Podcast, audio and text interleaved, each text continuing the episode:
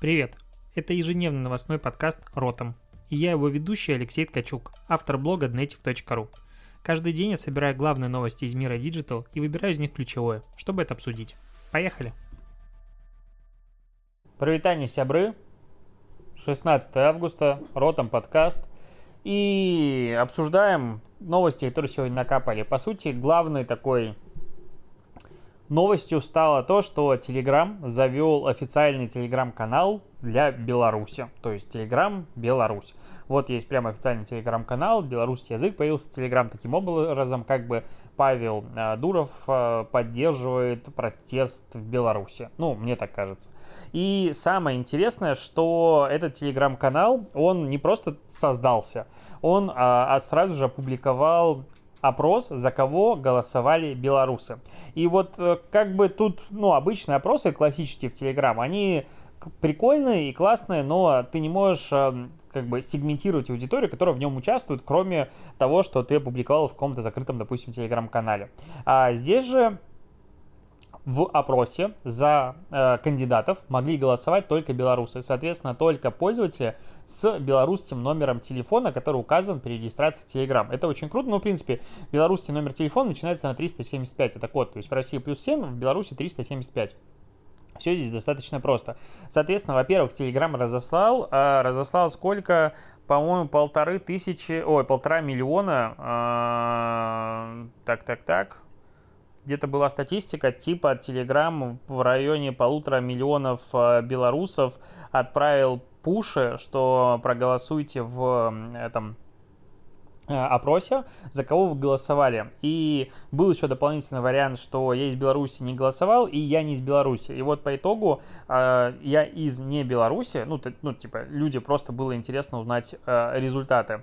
Э, проголосовало сколько людей? 32% из 2 миллионов 120 тысяч голосов. Возможно, кстати, это голосование одно из самых крупных в Телеграм. И что мы из него узнаем? Что, допустим, я из не Беларуси, могли голосовать все, а за остальные варианты могли голосовать только пользователи с белорусским номером телефона. Это реально очень прикольная штука. И по сути, вот этот вот так, такой простой э, опрос в Telegram, которым проголосовало там больше полутора миллионов белорусов, э, показал, что ну, 52% из всех, кто голосовал, проголосовали за Светлану Тихановскую. Но э, если вычесть отсюда э, не белорусов, ну, то есть те, кто голосовали за, ну, как Типа, я не из Беларуси. Получается, что за Тихановскую проголосовало, по-моему, 86%, а там за Лукашенко в районе 5%. То есть, э, ну, скажем так, опрос в Телеграм, который подделать, ну, как таковой в данном случае нельзя. Понятно, теоретически это возможная история, и люди, которые стоят за Телеграмом, теоретически могут его подделать. Но он показывает достаточно репрезентативную э, статистику по людям, которые установили Телеграм. Очевидно, что э, пользователи Telegram это, в принципе, самая протестная аудитория, которая есть в Беларуси или там в России, и тут нет пенсионеров и всех остальных. Но если подумать, что вот выборы в Беларуси полтора миллиона человек проголосовало просто за один вечер, на это не было потрачено никаких усилий ни со стороны никаких избирательных комиссий, ни всего остального, то это, конечно, мега крутой результат. И теоретически мы можем все-таки прийти к электронному голосованию, когда ты будешь э, видеть результат, полученный результат лежать а, уже к, к вечеру этого голосования. Очень крутая штука. А, дико понравилось то, как как э, сработал Telegram в данном случае.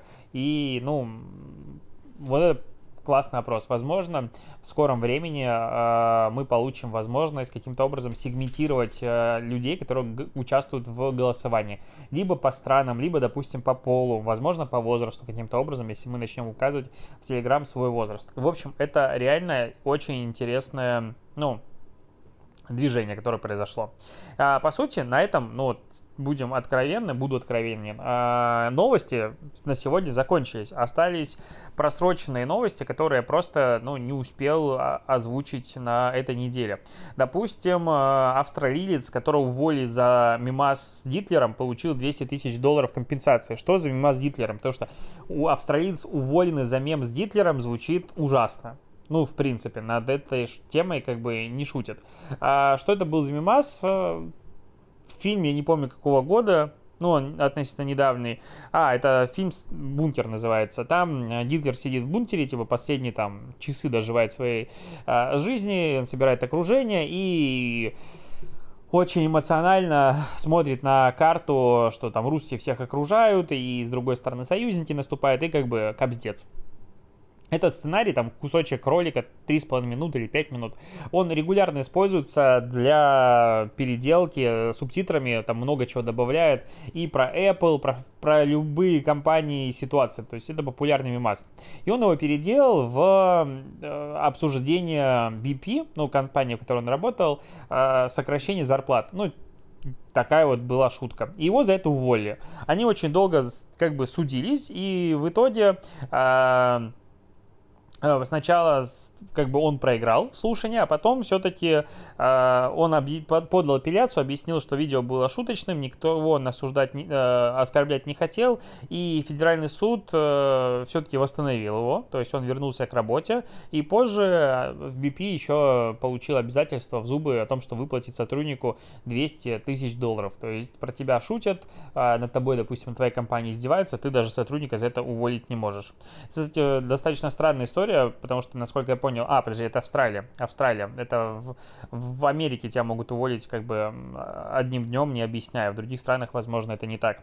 А, классное исследование провели ученые, откуда фиг знает. Короче, результат этого исследования, что временный недосып мотивирует заняться бизнесом, ставить более амбициозные цели. Это выяснили ученые.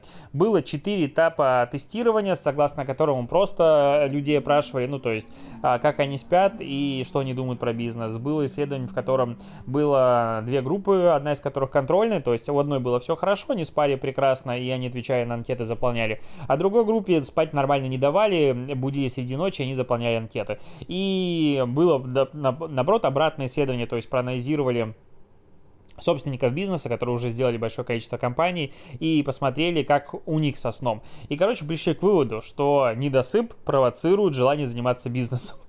А, ну, как бы это ну, что есть, что тут сказать.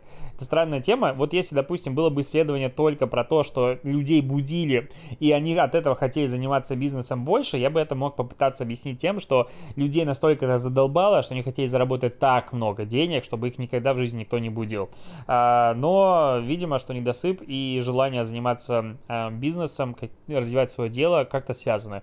Я вспоминаю, что перед тем, как ушел из агентства и начал заниматься своим блогом, да, и сейчас я как бы сплю не больше, чем тогда. Короче, всегда были не то что проблемы со сном, просто его было всегда мало. А вот это другое интересное исследование под названием «Менеджеры не любят соискателей, которые интересуются зарплатой и соцпакетом».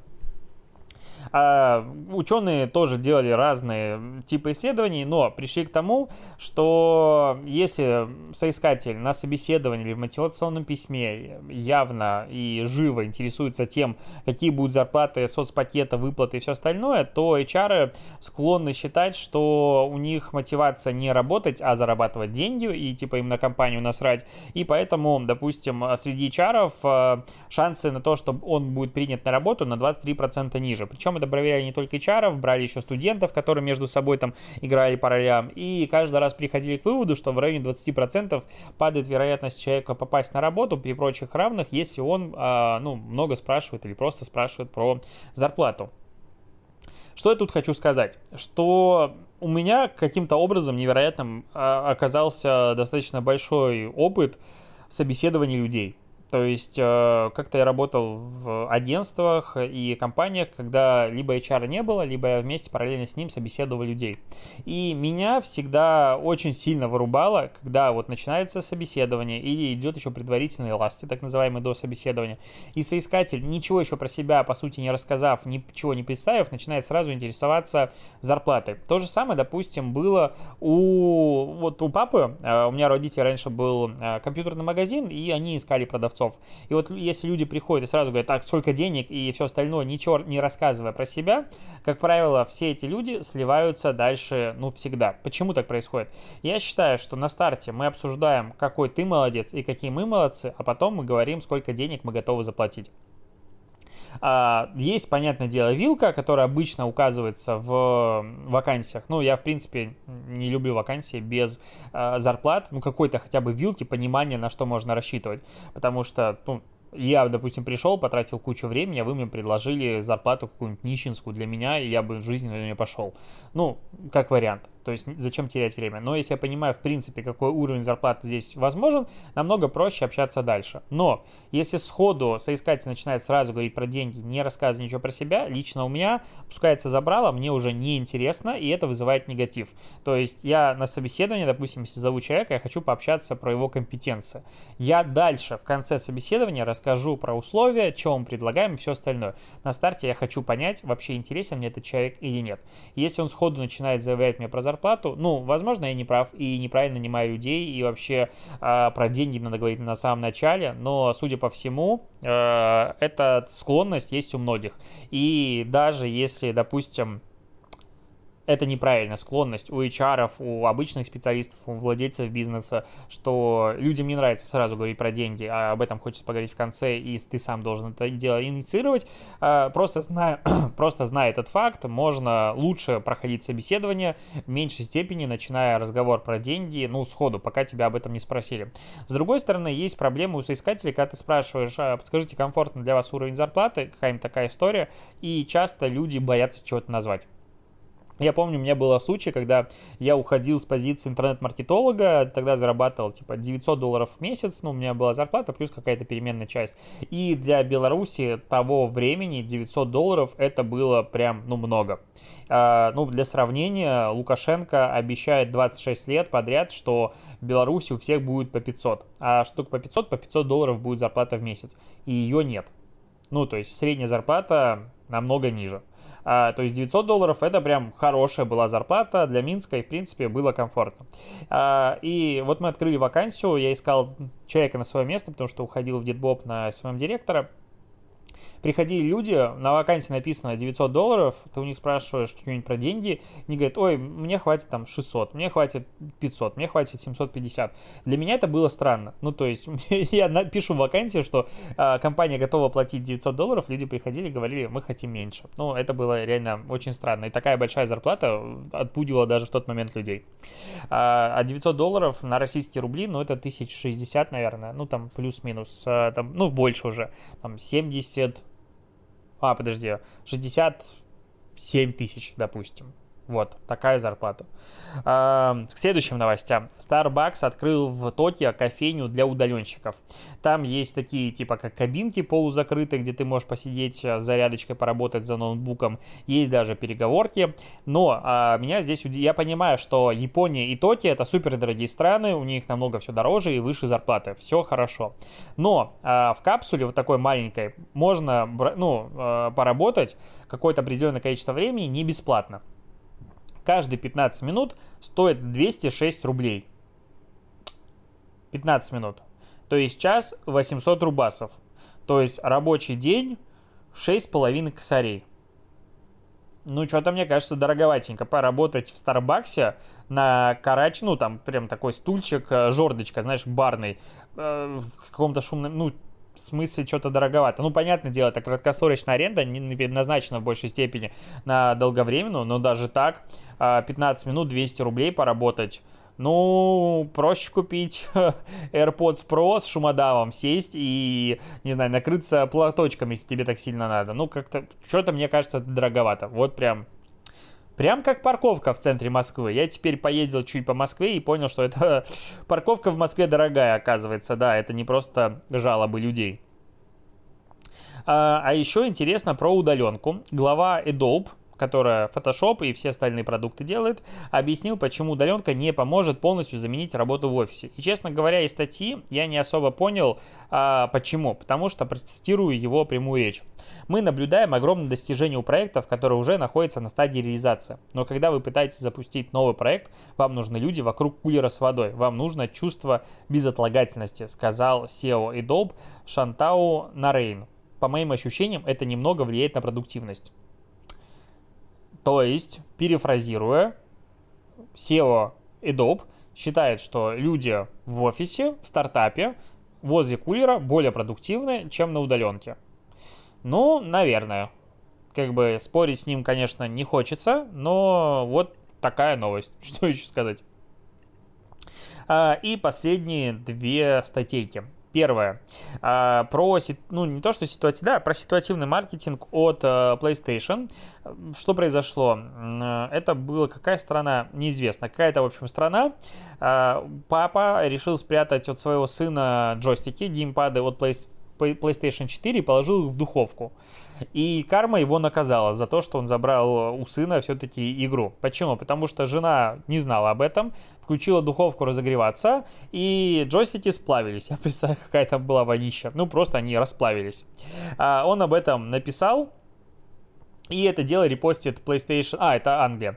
PlayStation 4 с следующей подписью, что не надо готовить свои контроллеры PS4, так как они не торт. И, ну, как бы, кажется, очень тупая такое, ну, типа, не надо готовить, потому что они не торт, что за бред. А теперь отматываем на там, две недели назад и вспоминаем один из главных мимасов, который жутко просто взорвал ТикТок э, и, наверное, другие соцсети, про то, что все, что угодно в мире, это торт. Ну, там был ролик, в котором берется какая-то нереально достоверная копия чего угодно, там, не знаю, банан, телефон, цветок, и в камере начинает это дело разрезать, и это оказывается торт. И тогда начали люди бояться, что все вокруг это торт. И были очень крутые тиктоки на эту тему. И вот как бы PlayStation 4 э, немножечко на это дело э, ну, переиграли, и этот твит набрал 1,6 тысяч ретвитов и 11,5 тысяч лайков. То есть он очень хорошо завирусился. Это прям клево. Ну, месячный KPI по вовлечению, конечно, они, ну, определенно вы, выполнили. И последняя статья, я дам на нее ссылку, потому что рассказать ее в подкасте, ну, просто задолблюсь. Что сделал... Э, это или сделала, я не помню, кто автор, э, какого пола. В общем, автор этой статьи или авторка, чего они сделали э, вместе, на пару со своими полами? Они проанализировали э, э все за 50 тысяч ресторанов по локации в Москве и Санкт-Петербурге, и статья приходит к выводу, какие рестораны чаще всего закрываются.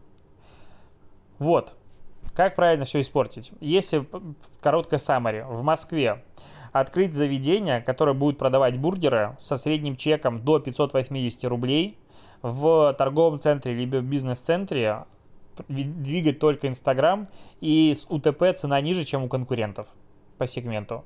В Питере чек до 300 рублей, пицца, а, место музей, кто открывает пиццерию в музее, хрен знает. Соцсетей вообще нет, и УТП тоже, цена ниже, чем у конкурентов. И эта статья огромнейший просто срез ресторанов, которые открывались и закрывались в 11, о, 18, 19, 20 году в Питере и в Москве.